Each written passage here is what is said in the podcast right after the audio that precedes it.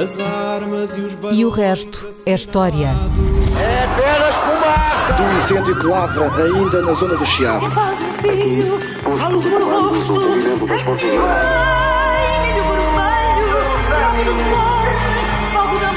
Quer transformar este país numa ditadura. Não, lamento. não. Com João Miguel Tavares e Rui Ramos. Olá, sejam bem-vindos a este episódio 57 de O Resto é História com João Miguel Tavares, com Rui Ramos e desta vez com um convidado muito especial. De vez em quando há uns livros que aterram nas livrarias e que nós achamos que merecem uma conversa e é o caso uh, de hoje. O nosso convidado é um homem admirado por muita gente e por boas razões. Chama-se António Barreto e há quem o considere o melhor Presidente da República que Portugal nunca teve. Olá, António. É um, é um prazer tê-lo aqui uh, e, e muito obrigado por ter aceitado o, o nosso convite. O, o que o traz a este programa não é a sua carreira política, nem a futura, que não, já sabemos que não vai existir, porque não está interessada nela, nem a passada, mas sim um livro chamado Três Retratos, Salazar Cunhal Soares, que acabado de sair pela Relógio d'Água, reúne de uma forma muito reformulada uma série de textos que o António uh, Barreto tinha dispersos e que aproveitou para traçar com eles o retrato um, daqueles que considera serem os três portugueses que mais influenciaram o nosso século XX, político, como é evidente. Um, é sobre isso que iremos falar já de seguida, mas como isto é um programa de história e como o Rui Ramos não se cansa de explicar que a fundação do país, como o conhecemos, deve ser procurada ali por volta de 1820 ou 1830, eu gostaria de satisfazer uma curiosidade prévia. Imagine que o António Barreto se propunha escrever um livro não sobre o século XX português, mas sobre o século XIX. Quais seriam para si os três portugueses cujo nome colocaria na capa, ou seja, aqueles que, na sua opinião, mais influenciaram o século XIX? Fica aqui de borla já uma ideia, se estiver interessado. Muito boa tarde a todos. Um, tenho muito prazer em estar neste programa com duas pessoas que eu admiro há muito tempo. Aliás, o Rui Ramos é o culpado dessa frase que me envaidece e envergonha de que eu fui o melhor, o melhor presidente que Portugal nunca teve. A sério? Mas eu não sabia, foi por acaso. É, é. Fostes tu? Já tinhas dito isso, Rui? Já tinha dito isso. Ah, olha, as, as boas Ah. almas encontram-se sempre. Isso é quase bem, romântico. falar, agora. pensar no- no- nos, nos políticos do século XIX, ainda por cima na presença do Rui, é um bocadinho atrevido. Hum.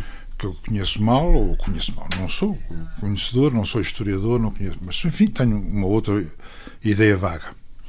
Eh, os meus dois ou três ou quatro eh, personalidades que eu colocaria na capa não são necessariamente paralelos a estes três. Certo. São, são, são, três- são, são três que eu gostaria, ou que eu aprecio. Hum. E aprecio por razões parecidas e diferentes destas. Um seria certamente o Palmela, outro seria o, o Rodrigo da Fonseca e outro o Fontes Pereira de Melo. Hum. E consegue brevemente justificar o porquê de cada um deles? Nos três casos, a meu ver, eles inscreveram-se eh, a favor do equilíbrio, a favor de alguma certa estabilidade, de um certo consenso, não é o- o- o unanimismo, mas um certo consenso político, social e económico, tanto nacional como internacional, que é o contrário da, da boa tradição portuguesa Hum. a boa tradição portuguesa no século XIX e XX, e, e antes não vou discutir, é eh, eh, o, o- a dissensão, o conflito, o troublemaker. eh, por exemplo, eu não escolheria pessoas importantes do século XIX como o Saldanha ou o Costa Cabral, que são obviamente pessoas mais troublemakers e mais procuram a ruptura, procuram Certo. mais a ruptura, mais a dissensão. Depois há uma quarta figura, que eu estou agora, estava agora a falar, há uma quarta figura que é uma figura estranha, porque não tem a capacidade de gestão política destes três senhores, eh, mas que certamente marcou, esse marcou mesmo, que é o Dom Pedro IV. Os reis do século XIX português não são reis muito eh, eh, executivos, importantes, políticos, inspiradores, nenhum deles. Há um que ambicionava muito, que era o Dom Pedro V, que gostava. Sim. E esse é que gostava de ser o presidente. E esse é que gostava de ser. Presidente da República. Teria gostado de ser Presidente da República. certamente. Primeiro-Ministro, Presidente da República. Esse tudo. Ahm, mas o Dom Pedro IV teve pouquíssimo tempo de gestão da vida pública Sim. portuguesa, não sei se chegou a 4 ou 5 anos, ou qualquer coisa desse Sim. género. Agora, se pensarmos que foi ele que, que deu a carta, eh, inspirada em, em inglês, em francês, autores, Constituição mas foi ele que deu a carta e que a assinou e que a entregou. Foi ele que deu cabo do Brasil, deu cabo, como quem diz, pôs um termo. Foi ele que fez o Mindelo e que fez o eh, o desembarque e que, que iniciou a Guerra dos Liberais. Isto são marcas fortíssimas. Certo. Nem muita gente se pode gabar de ter tido, num período de tempo tão curto, ter um currículo deste tamanho. Eh, Mas como depois ele não geriu, não administrou o, reina, o reino, não governou, eh, não tem a mesma dimensão das outras, dos outros- Das das outras três figuras. Rui, queres comentar um bocadinho isto? Não, é verdade, a minha escolha de, de- de figuras do século XIX também iria. Nunca- dentro nunca daquele, fizemos essa pergunta dentro aqui, não é? daquela opção, iria muito. E, dentro daquele critério eh, que o António Barreto colocou, iria muito, de facto, dentro daqueles que tentaram criar eh, situações, regimes, quer dizer, porque era isso, quer o Palmela, quer o, o Rodrigo da Fonseca Magalhães, quer o Fontes, tentaram criar coisas que durassem, quer dizer, com toda a gente, com a maior parte da gente, com a gente possível, tentaram criar coisas que durassem, e os outros tentaram, sobretudo, criar Certo. coisas em que mandassem, quer dizer, e portanto há aí uma diferença, e portanto Bom, a- apoio... Se calhar ficávamos então com estes três nomes assim sim, na carteira para futuros programas. para futuros Então, programas e, vamos- claro, quando o Quando- António escrever o tal E quando o António escreveu o tal livro, então está, está Nessa convidado. altura, eu gostaria de vos ouvir dizer porquê que não incluem o Saldanha, o Costa Cabral, E- o Ávila. Porquê Essa que esses não toda. entram? Porque é que Porque esse é que momento? essas Muito não bem. entram. Então vamos para o livro e vamos, Vamos para o para o Salazar. livro, o livro e, e- e vamos começar pelo, pela primeira, enfim, pela primeira figura em termos cronológicos do livro, que é o Salazar. E a pergunta, a pergunta, a pergunta é feita de uma maneira, ou tentei que fosse um bocadinho diferente, de um ponto de vista um pouco diferente daquilo que nós geralmente abordamos a figura do Salazar, que é, nós estamos, ficamos sempre muito impressionados pelo tempo que ele levou de eh, governo, os seus 36 anos como chefe de, de governo, 40 anos se incluirmos eh, o, ministro, o ministro das Finan- eh, ministro- o seu tempo como ministro das Finanças. O, o regime o regime do Estado Novo que ele fundou ainda dura mais seis anos, depois do seu afastamento em 1968, portanto, dura até 74, no tempo de Marcelo Caetano. Mas em 1974 há um, um comentador inglês, um jornalista comentador inglês, o Bernard Levin, do, do Times de Londres, eh, que diz esta coisa que, que eu acho que foi, que foi que é pouco refletida cá, que é este regime com 40 e tal anos, eh, que parecia, como ele diz, muito adaptado à maneira de ser portuguesa, de, maneira- de tal maneira que, que era difícil quase imaginar Portugal com um outro regime. Este regime, diz o, o- Bernard Levin, desapareceu como se nunca tivesse existido, quer dizer, naquele dia 25, entre o dia 25 e o dia 26 eh, de abril de 1974. E é curioso, quer dizer, para além daquilo que aconteceu em 25, 20, 26 de abril, isto é, de ninguém ter defendido como deve de ser o regime, nós pensamos que, por exemplo, nenhum partido ou nenhum movimento de importância depois de 1974 reivindicou a herança salazarista. E isso é curioso, um- é um contraste curioso com aquilo que aconteceu quer depois de 1910 ou, de 19, ou depois de 1926, quando continuou, depois de 1910, continuou a haver monárquicos, depois de 1926 continuou a haver republicanos, organizados, atuantes, a tentar restaurar. E depois de 1974, pelo menos assumidamente e em público, e o número significativo deixou de haver salazaristas. O que é que acha que este o caso nos diz também sobre um regime, sobre o regime salazarista? Portanto, o que é que é mais significativo? O facto de ter durado 40 anos, ou como dizia exageradamente o Bernard Le- Levin, ter desaparecido como se nunca tivesse existido. Quer dizer, o que é que é mais significativo? O tempo que durou ou o tempo, enfim, os 40 e tal anos, ou o tempo que, que demorou a desaparecer, que aparentemente foram umas, terão, teriam sido umas horas. Apesar de tudo, acho que as razões que levam à duração do regime 40 anos são mais importantes e mais pesadas do que os motivos pelos quais o regime desaparece. Talvez a minha resposta seja simples demais, mas houve com o salazarismo um fenómeno de esgotamento. As coisas esgotam-se. Enquanto o Salazar tinha a dar qualquer coisa, tinha a dar eh, paz e autoridade relativamente à balbúrdia da Primeira República, que nós esquecemos muito, às vezes esquecemos com a animosidade, eu pessoalmente, com a, a falta de, de amizade e de, e, de, e de, carinho que eu tenho pelo Dr. Salazar e pelo regime dele, a gente esquece que a balbúrdia da República durante 15 anos era colossal. Com mortos, mortos, feridos, presos, sindicalistas presos, uhum. uh, gente espancada na rua, nas prisões, era uma coisa gravíssima. Uh, os, os, padres perseguidos, a igreja Exato. perseguida, uma verdadeira balbúrdia. Eh, há um, durante alguns anos, com ditadura, com militares, com ditadura nacional, antes da Constituição, depois da Constituição, o Salazar tinha a oferecer, ou oferecia, um antídoto importante contra isto tudo. Gostemos ou não. Eu preferia, eu preferia que ele tivesse escolhido a liberdade como antídoto, mas ele não escolheu a liberdade, escolheu outra coisa.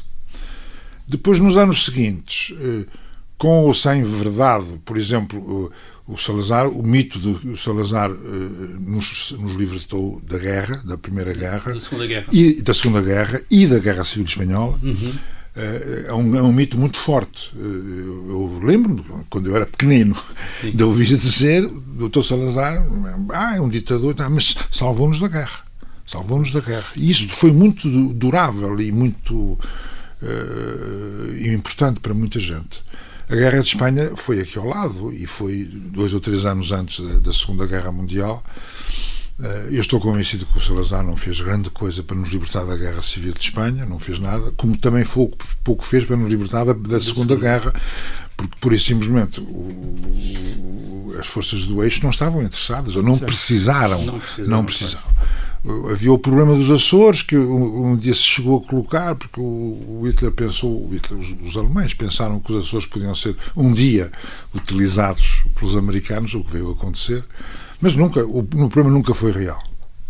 Como também parece que não seja real a ideia de que o Salazar foi, foi graças ao Salazar que a Espanha não entrou na Segunda Guerra Mundial, Sim. que é outro grande mito que, que, se cultivou na altura e que ainda hoje se diz ah, foi, o doutor Salazar tinha uma influência no general Franco, não acredito Sim. muito alguém que tivesse qualquer espécie de influência sobre o general Franco.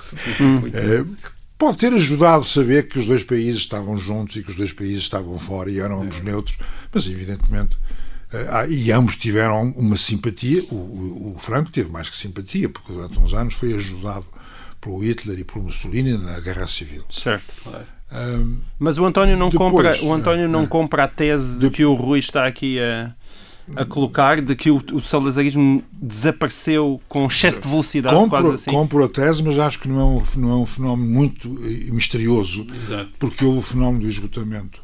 Mas você depois tem, depois da guerra, o, Salazar, o, o regime Salazar consegue se adaptar uh, uh, num mundo que estava a começar, quando ele cria a EFTA e, e, e se abre certo. um pouco à, à Organização Europeia do Comércio Externo, quando ele completa aquele edifício corporativo complicadíssimo das juntas nacionais, dos institutos, dos organismos de coordenação económica e tudo aquilo, ajuda a alguns investimentos, ao contrário do que se diz.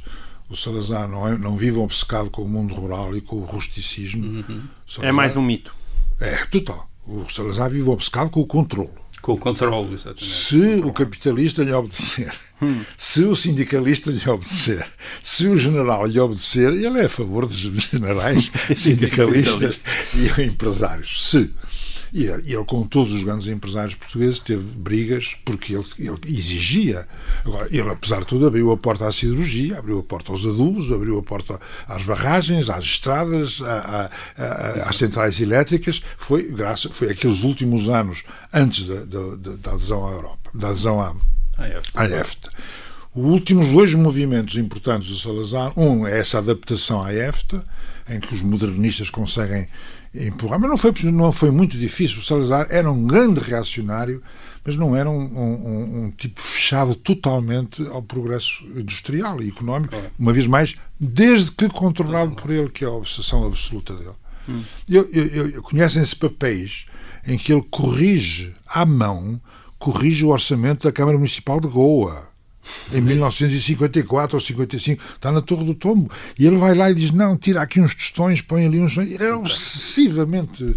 Alguém lhe disse, não sei se foi o nosso amigo Manuel Lucena, que ele quer uma ditadura meticulosa. Não sei se era meticulosa, meticulosa. ou minuciosa, uma das duas. Exatamente. Depois disso, depois de, dessa sua abertura, o Salazar tem outra coisa a oferecer, estranhamente, mas eu creio que durante 4 ou 5 anos funcionou, que foi a, foi a África. Uhum. Em 61 a resistência. começa a guerra, a guerra em África, em 62 ou 3 a Moçambique, Angola primeiro, depois a Moçambique e a Guiné, e nessa altura Bom, eu já, eu já, era vivo, ao contrário de você, já era vivo e já lia aos jornais, pelo menos as, as gordas. Pois. E, e percebeu-se que tinha, a guerra em, em, África tocou no nervo. E uma grande parte da população ficou. Não há sondagens, não há, não há eleições, não há nenhum processo plebiscitário ou, ou de. Sentia-se. Sentia-se. Sentia-se. Sentia quatro ou cinco anos que se sentia. E, portanto, ele ainda ofereceu a partir de meados dos anos 60. O que ele oferece é o, o beco sem saída da guerra, da guerra em África, não tem mais nada a dar. Uh, continua a oferecer a imigração, uh, uhum. mas as pessoas já querem mais. Quem cheirou um bocadinho o que é uma viagem ao estrangeiro, um turista, Sim. a televisão, uma ida à África, um emprego novo, os investimentos da Grunding, da Telefunken, da Philips em Portugal, da, da, da, da, Renault, da Volkswagen que estavam a fazer, graças à EFTA, a investir no interior. Investia-se facilmente em Porto Alegre, na Guarda, nas vendas novas, na Zambuja, fora para ter mão de obra barata e para ter terreno de, de evolução. O primeiro embrião de classe média portuguesa surge nessa altura. Dinheiros da guerra, dinheiros, novos dinheiros da nova economia a crescer. Em 1965, 70, nesses cinco anos, por exemplo, os últimos anos de Salazar, o problema português é a falta de mão de obra. Exatamente. Não há desemprego. Qual desemprego? Qualquer o, o, o, As pessoas que havia estão ou a trabalhar empregadas, as mulheres entraram, centenas de milhares, milhões, entraram no mercado do trabalho e os restantes foram para a imigração. E o grande problema é esse. Ora, esta, esta pequena classe média que começa a crescer não tem nada a receber do Salazar. Nada, absolutamente nada. nada. E mesmo o Marcelo, que lhes desponta a curiosidade, o Marcelo Caetano, Sim, que lhes desponta a curiosidade em, em, em 69, 70, 70, mesmo ele já não tem absolutamente nada a dar. Será que isto justifica ou explica? Ah, bom, as pessoas queriam mais educação, não havia, as pessoas queriam mais emprego, não havia, as pessoas queriam férias, queriam mais televisão, mais liberdade. E queriam mais liberdade. E, e não recebiam, não, o, o regime não conseguia dar nada. E de facto, naquela noite, eu não estava cá em Portugal quando o Salazar morreu, mas consta que em 70 que, que, que foi uma enchente nas ruas. Não, há filmes disso, mas não se percebe muito bem porque duas, duas fileiras de pessoas, uma de cada certo. lado, faz uma enchente. Eu não sei bem se, são, se, foi, se é comparável, por exemplo, ao Cunhal, eh, uhum. anos depois. O, o, funeral, o funeral do Cunhal é uma coisa importante do certo. ponto de vista dos três, o Cunhal é o único que deixou crentes. Eu vou interromper aí, exatamente em Cunhal. Ah, uma das coisas que me surpreendeu no, no seu livro é a grande dureza em relação ao PCP e a sua pouca complacência com Álvaro Cunhal. Pouca complacência neste sentido. O António Barreto afirma preto no branco que Cunhal teria sido um ditador, se tivesse tido oportunidade para isso, e que a adesão do PCP à democracia no pós-25 de Abril foi apenas uma estratégia. E eu pertenço à geração que começou a ler jornais a sério com o Independente e lembro perfeitamente de uma famosa famosa entrevista em que Paulo Portas e Miguel Esteves Cardoso, os meninos bonitos então da direita, estavam deslumbrados pela figura do Cunhal. Uh, aliás, o António refere isso de passagem no seu livro. Um, e, e, estavam deslumbrados em nome da sua inteligência, do seu carisma e, sobretudo, da sua grande coerência. Uh, ora, o, o António não só não vai nessa conversa, como até diz esta coisa bastante brutal no seu livro. É a sede de autoridade de que sofrem os súbditos que em parte fez os dois políticos, e aqui referia-se a Salazar e Cunhal. Não há nada mais imoral, continua António, do que esta atitude de admiração serviçal por homens que tanto mal fizeram. Mas, ao mesmo tempo, o António admite também que Cunhal não era um fantoche de Moscovo, dando a entender que era possível a existência de um comunismo português com características próprias. E quando cozemos tudo isto, como que surge uma terceira via para Álvaro Cunhal? Não, ele nunca foi o democrata, nem o velhinho indefensivo que apareceu à minha geração e nos seus últimos anos de vida, claro, mas não, ele também nunca foi um simples fantoche de Moscovo. E o que eu lhe queria perguntar era isto: há uma terceira via para Álvaro Cunhal, uma singularidade própria do comunismo português? Acho que é excessivo. Uh, terceira via, verdadeiramente terceira via. Vamos imaginar que uma terceira via comunista foi personificada ao longo dos tempos uh, por, por o Tito, na Jugoslávia, por exemplo, tentativamente por Berlinguer uh, em Itália, até mesmo o Carrilho, o Santiago Carrilho em Espanha, ou Jorge Marché na parte, já na parte do eurocomunismo, como se falava. Isso são figuras talvez marcantes do que podiam ser a terceira via, ou que foram mesmo, acho que o caso do Tito foi, era mesmo uma terceira via. O, o não com o Dr. Cunhal. O Dr. Cunhal, um, que era uma personalidade muito forte e muito assertiva, uh, enquanto percebeu que a vida dele dependia de Moscou, cumpriu as regras. A partir de um momento, ele deve ter percebido que, além de cumprir as regras e ser um, um homem de Moscou, que era, era importante ele ter a, a sua personalidade própria até porque dentro, do, do dentro do, do, da galáxia de Moscou também havia sensibilidades. Havia o Suslov e o Ponomarev. É. São nomes que hoje já não dizem nada, dizem pouco a um português. Mas havia essas sensibilidades. E o Cunhal, nos últimos anos do antigo regime e nos primeiros anos do, após o 25 de Abril, o Cunhal ascende a. Eu digo, não sei se utilizo essa expressão, mas utilizo agora em todo o caso, é uma espécie de cardeal de Moscovo. Não é cardeal em Portugal. É, é, um, é, um, não, não chega a ser um príncipe, mas é um cardeal. E aliás, vê-se, porque nas fotografias que se viam na altura, que se viam nos jornais, uh, reuniu o Comitê Central, o Soviete Supremo, aquelas coisas de, de, de, coreografia. E o Cunhal, que nas fotografias dos anos, princípio dos anos 60, está na quinta filha, num canto em cima, lá à esquerda, nas fotografias mais recentes, já está na segunda fila e está em lugar importante na, na mesa. E tal. Eu creio que o, o momento fundador do, do, da, da, última vida do Cunhal, fundador, é a Checoslováquia. O Cunhal é o primeiro líder não, não, não soviético que apoia pessoalmente, em nome do Partido Comunista Português, em nome dele próprio, pessoalmente, chega a dizer que já devia ter sido feito a invasão da Checoslováquia, depois de, durante algum tempo, o Partido Comunista Português andou a derrapar e a dizer o Dubček, eh, o Dubček é o primeiro-ministro da Checoslováquia.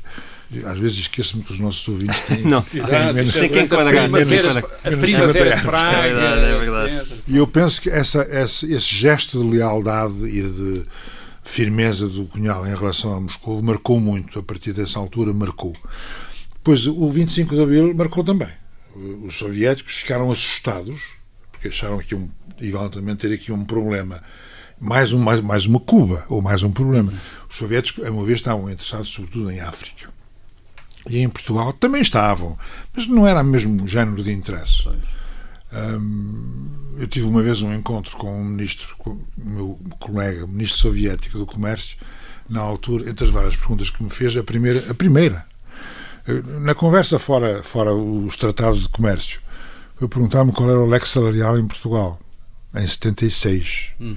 E nessa altura, graças ao salário mínimo uh, e às, alterações que tinha havido, o leque salarial em Portugal na administração pública era de, um, era de 3,5, 1 para 3,5. Acho que tem que explicar o que é o leque salarial. É o, quantas vezes o que ganha mais na administração pública, quantas vezes ganha mais do que ganha menos. Portanto, vamos imaginar do diretor-geral para o contínuo. O diretor-geral ganhava 10, o contínuo ganhava 3. E eu explico ao, ao, ao Manjul, que era o ministro, e ele põe os dedinhos na cabeça e diz: vocês são doidos. Isso vai acabar mal. Nós na União Soviética, graças a nós, é pelo menos um para nove ou um para dez. Vocês estão malucos. Este, este... Portanto, a União Soviética era mais capitalista, é isso? É, é mais, é mais não igual. Desigual. Ora bem, o, o, o Cunhal tinha a oferecer um, uma praça forte interessante, importante aqui, uma, uma ovelha ranhosa na NATO, que é muito importante. Uhum. Portugal, às vezes, eh, ainda hoje, nem sempre sabe, Portugal teve excluído das reuniões uhum. secretas da NATO, das reuniões do, do, grupo, do grupo de energia atómica, etc. Não podia lá entrar porque tinha comunistas no governo e isso era uma coisa pior. Mas a União Soviética não se desinteressava deste estatuto, tinha talvez menos informações, hum, mas não se desinteressava. E depois havia Angola e, claro. a África, que era de facto. E a União Soviética muda de opinião em 24 horas, quando chega ao 11 de novembro, que é a última independência angolana, a partir daí tudo muda, tanto, não só em Portugal, o 25 de novembro vem a seguir, não só em Portugal, como mesmo com a União Soviética. Muda de opinião porque tem que enquadrar um pouco isso. Porque, uh, porque Angola já é a independência. Angola chega à independência, a, a independência angolana é praticamente entregue ao MPLA, que são os amigos, uh, comunistas de Moscovo. Houve tempo para instalar o exército cubano, que, o exército cubano que é enviado diretamente de Cuba para lá, graças ao armamento e ao dinheiro soviético, não havia Claro. outra maneira. Claro. E, portanto, todo o dispositivo está montado.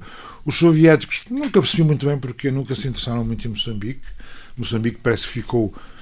eh, eh, Tinha sido dirigida por um, um- por um pastor americano, a Frelimo, os, os russos não acham muita graça a também, isso, depois tinha muita influência chinesa Chinesa e influência inglesa, e a África do Sul ali ao lado não lhes interessava muito. Angola, sim. E a era- riqueza em Angola também era muito e a maior. riqueza de Angola e a importância de Angola. Ah, e a partir dessa altura. A partir, o que está a dizer é que a partir dessa altura também se desinteressaram mais de Portugal, é isso que está a dizer. obtiveram o que queriam. O e, que queriam, portanto, daí para a frente era rotina. E a rotina incluía um cunhal cardeal, cardeal do consistório, eh, do Certo. E a consistório verdade é que comunista. Cunhal nunca optou pela tal terceira via do eurocomunismo. Quer dizer, ele Nada, nunca nada. É fez o essa único, opção. é o único, é. De- de Toda a gente. E queria uma espécie de recompensa, quer dizer, o mais obsoleto, o mais antigo, o mais anquilosado, o mais esclerético, esclerosado Partido Comunista Europeu é o que sobrevive É o que melhor. sobrevive. Se, se entendemos que 5% é melhor, porque 5% em qualquer score eleitoral é, é pobre, Certo. é, pobre, é quase miserável, não é? É Mas pobre. existe, pois. Mas existe. Sim, existe, O que é existe a permanência nos sindicatos, ainda há alguma O presença que é nas câmaras extraordinário municipais. é a, a- a importância desproporcional do Partido Comunista em Portugal, ainda hoje. Sim, sim. Claro. Isto é que é extraordinário. O, o, o, o, o- o maior êxito do, do, do, do Álvaro Cunhal foi ter contribuído, até pessoalmente, contribuiu muito fortemente para a criação de, um- de um- de uma ortodoxia cultural e intelectual e artística, eh, uma ortodoxia comunista, ou pró-comunista, ou neorrealista, chamemos o que quisermos, que esteve em vigor, ainda está em muitos sítios, ainda hoje está em vigor tem um aparelho sindical que é prodigiosamente eficiente para os seus intuitos e a influência de um partido com 5% ou 6% que tem atualmente é desmesurada relação com, com- com o que deveria ter. Muito bem. Bem, vamos passar então do eh, Cunhal para a terceira figura dos seus retratos, que é a de Mário Soares. Mário Soares, aliás, eh, refere isso no livro, eh, admirou em Salazar a capacidade de se adaptar a circunstâncias. É, são, assim. são palavras dele, É. dele próprio. adaptar a circunstâncias. O próprio Mário Soares teve de o fazer, de se adaptar a circunstâncias, não é talvez a principal qualidade de um político, mas é uma qualidade importante. E em muitos momentos essa, essa adaptação teve a característica de uma. Podemos vê-la como uma espécie de, opção entre caminhos opostos, a adaptação a circunstâncias. Por exemplo, não sei se o António vai concordar sempre como vou apresentar eh, estas opções, mas depois também discutiremos isso. Em 1969 ele teve a possibilidade de colaborar com Marcelo Caetano numa hipotética transição democrática ou manter-se na oposição. Continuou na oposição, aliás, acabou exilado. Em 1975 ele tem a possibilidade de colaborar com Cunhal e até podia colaborar com Cunhal para moderar, digamos, o ímpeto do Partido Comunista, ou então pôr-se ao lado, ou mesmo até chefiar o levantamento anticomunista. E escolhe, escolhe a segunda opção, enfrentar o Partido Comunista. Em 1983 ele tem a possibilidade ou de governar com a austeridade, isto é, com o programa do Fundo Monetário Internacional, ou fazer outra coisa qualquer, aí talvez fosse mais complicado, porque tinha ganho as eleições, mas ele governa com a austeridade, eh, governa com eh, dois anos com, com o FMI. Em 1987 tem a possibilidade de permitir a primeira geringonça, a geringonça entre o, par- o Partido Socialista, o PCP e o PRD, então, o Partido Ianista, que tinham a possibilidade de, formar uma maioria de governo na Assembleia da República, e o eh, Mário Soares, então Presidente da República, prefere eh, a dissolução da Assembleia da República, dando assim uma oportunidade a Cavaco Silva para ter uma ma- maioria. É verdade que a cada momento nenhuma destas opções devem ter sido tão óbvias como parecem agora.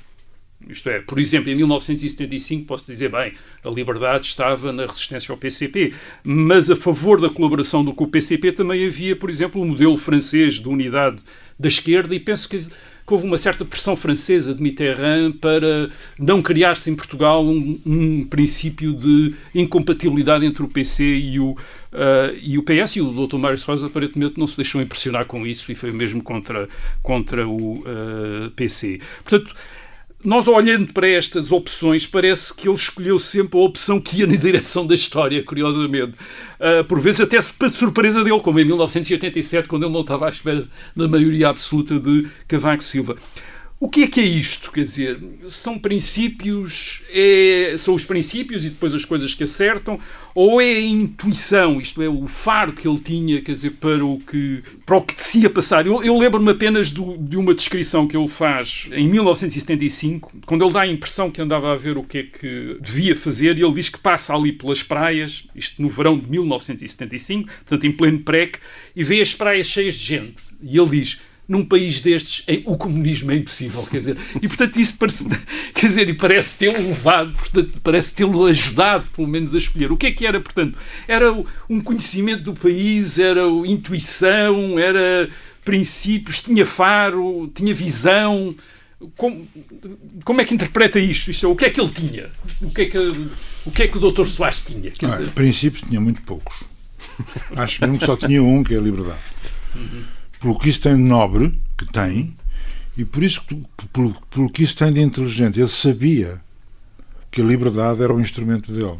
Uhum. Porque de liberdade eh, inclui eleições, e eleições inclui votos. E ele não dependia, nem queria depender, nem dependia das Forças Armadas, do comunismo internacional, do capitalismo internacional, da Igreja Católica. Ele não tinha estas dependências, que ele, ele não era feito por ninguém. Ele tinha que se fazer ele próprio. E tinha que se fazer com eleições. E eleições é a liberdade. Eu lembro-me de ele ter dito, em privado e em público, dezenas de vezes, até ao dia 24 ou 25 de abril de 75, isto é, no dia das eleições, das primeiras eleições, e ele dizia: Eu ainda não tenho um instrumento. Ainda não, ainda não tenho um instrumento. E a partir daí é que as teve coisas. Teve o instrumento. 38%, votos. Teve votos. 38% é um, é um grande, grande instrumento. instrumento. Mas é, é curioso porque é o único destes políticos, destes três políticos, que acha que os votos são o seu instrumento. Quer dizer, nem o Dr. Cunhal, nem o Dr. Salazar. É muito curioso, eu não sei, acho que não cheguei a escrever porque foi qualquer coisa que me tocou na cabeça depois. Eh, eh, o auge destes três homens eh, político são golpes.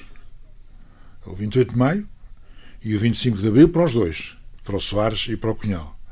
E depois o Soares é completado para o 25 de novembro, que também ajuda. Portanto, há qualquer coisa na gênese da vida política e do auge político destes homens que são golpes militares uhum. ou grandes golpes. Acontece que o Soares pôs as eleições por cima, coisa que os outros não fizeram. Uhum. O que distingue o Soares, entre outras coisas. Agora, o Soares tinha uma grande intuição política, um grande faro ou intuição.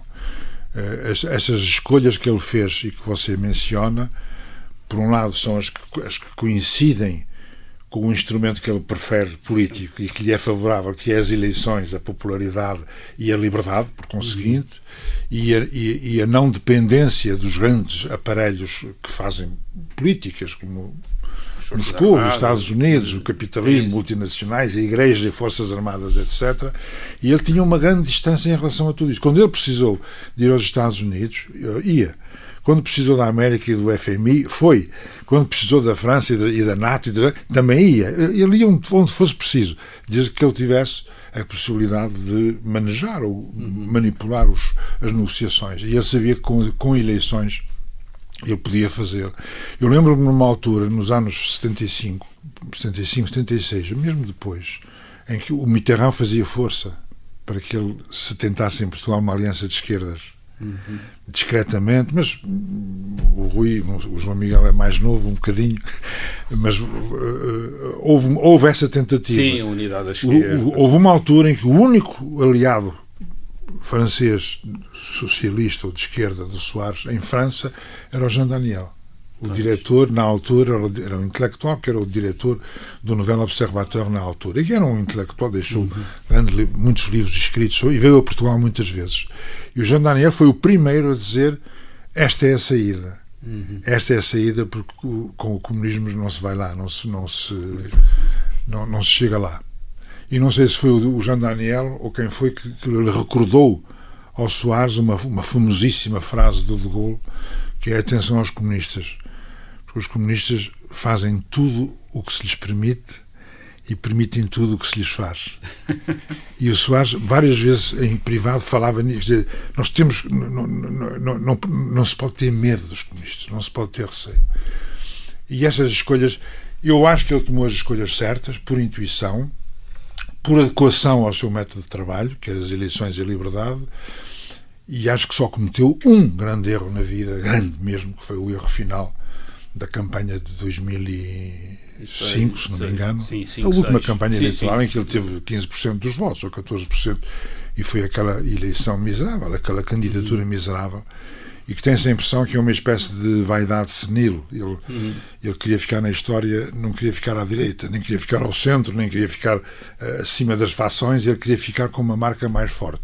E preferiu optar por aquela candidatura e pelo engenheiro Sócrates. São duas, duas decisões ou duas escolhas um bocadinho surpreendentes numa pessoa que poucos anos, eh, foi na eleição de 2005, poucos anos depois, ainda tem uma espécie de sobressalto, porque o Soares é um dos principais armas que conseguem levar ao acordo entre Portugal e a Troika. O acordo que se assina ainda são os últimos gestos do governo Sócrates, que é feito com o Fundo Monetário e com a União Euro- com o BCE e a União Europeia. Há uma série de reuniões, muitas delas discretas na altura. E o Soares e quatro ou cinco pessoas, e o Soares, nessas quatro ou cinco pessoas que reúnem que discutem que tentam fazer o que pode ser feito, a ideia era fazer eleições a breve prazo e assinar o acordo de assistência internacional. Eram os dois objetivos. E o 2011. Soares diz: Eu tomo conta do Sócrates. Certo. Ah, E ele faz tudo o que pode, tratam mal, tratam-se mal. O Sócrates resiste, resiste, resiste. O, So- o Soares vai falar com o Carlos Costa, com o Teixeira dos Santos, com tudo e todos, para tentar obrigar o Sócrates a fazer o acordo. O que desdiz um pouco a ideia de que ele estava sempre, sempre com a esquerda. Não, ele aqui contra. Mas passado, passado isto, mal ele pôde dar pancadaria. Ele tratou muito bem o Passos Coelho, não sei Ao se se lembra. sim. Isso tenho muita honra, vamos, vamos jantar juntos, ele vai lá à casa, eu vou à casa dele, aquelas coisas que o Soares dizia. Isso é importante, essas coisas pessoais são importantes, não porque tenha particular, mas muitas vezes traduzem qualquer coisa. Eh, o Soares dizia eh, a principal crítica que ele fazia ao, ao- ao Salazar, a principal. Tirou a liberdade? Ok, isso. sim. A principal crítica dizia: esse homem nem pintura tem em casa. E ao Cavaco, ao Cavaco Silva, esse homem não tem biblioteca. Era assim que e, e o. Cunhal não gosta de beber. Não gosto de ver. É extraordinário porque são tudo. fazem um plebeu, fazem um, um- um- um- fazem um, um caráter, um género. É, faz um género. Bom, Ótimo. António, com esta magnífica conjunto de histórias, terminamos assim esta e o resto da história. Muito obrigado pela sua Muitíssimo presença. obrigado. E ficamos à espera desse livro sobre o século XIX para voltar cá.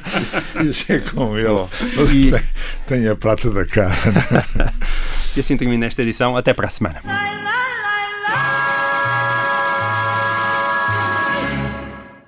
Obrigada por ter ouvido este podcast. Se gostou, pode subscrevê-lo, pode partilhá-lo e também pode ouvir a Rádio Observador online em 98.7 em Lisboa e em 98.4 no Porto.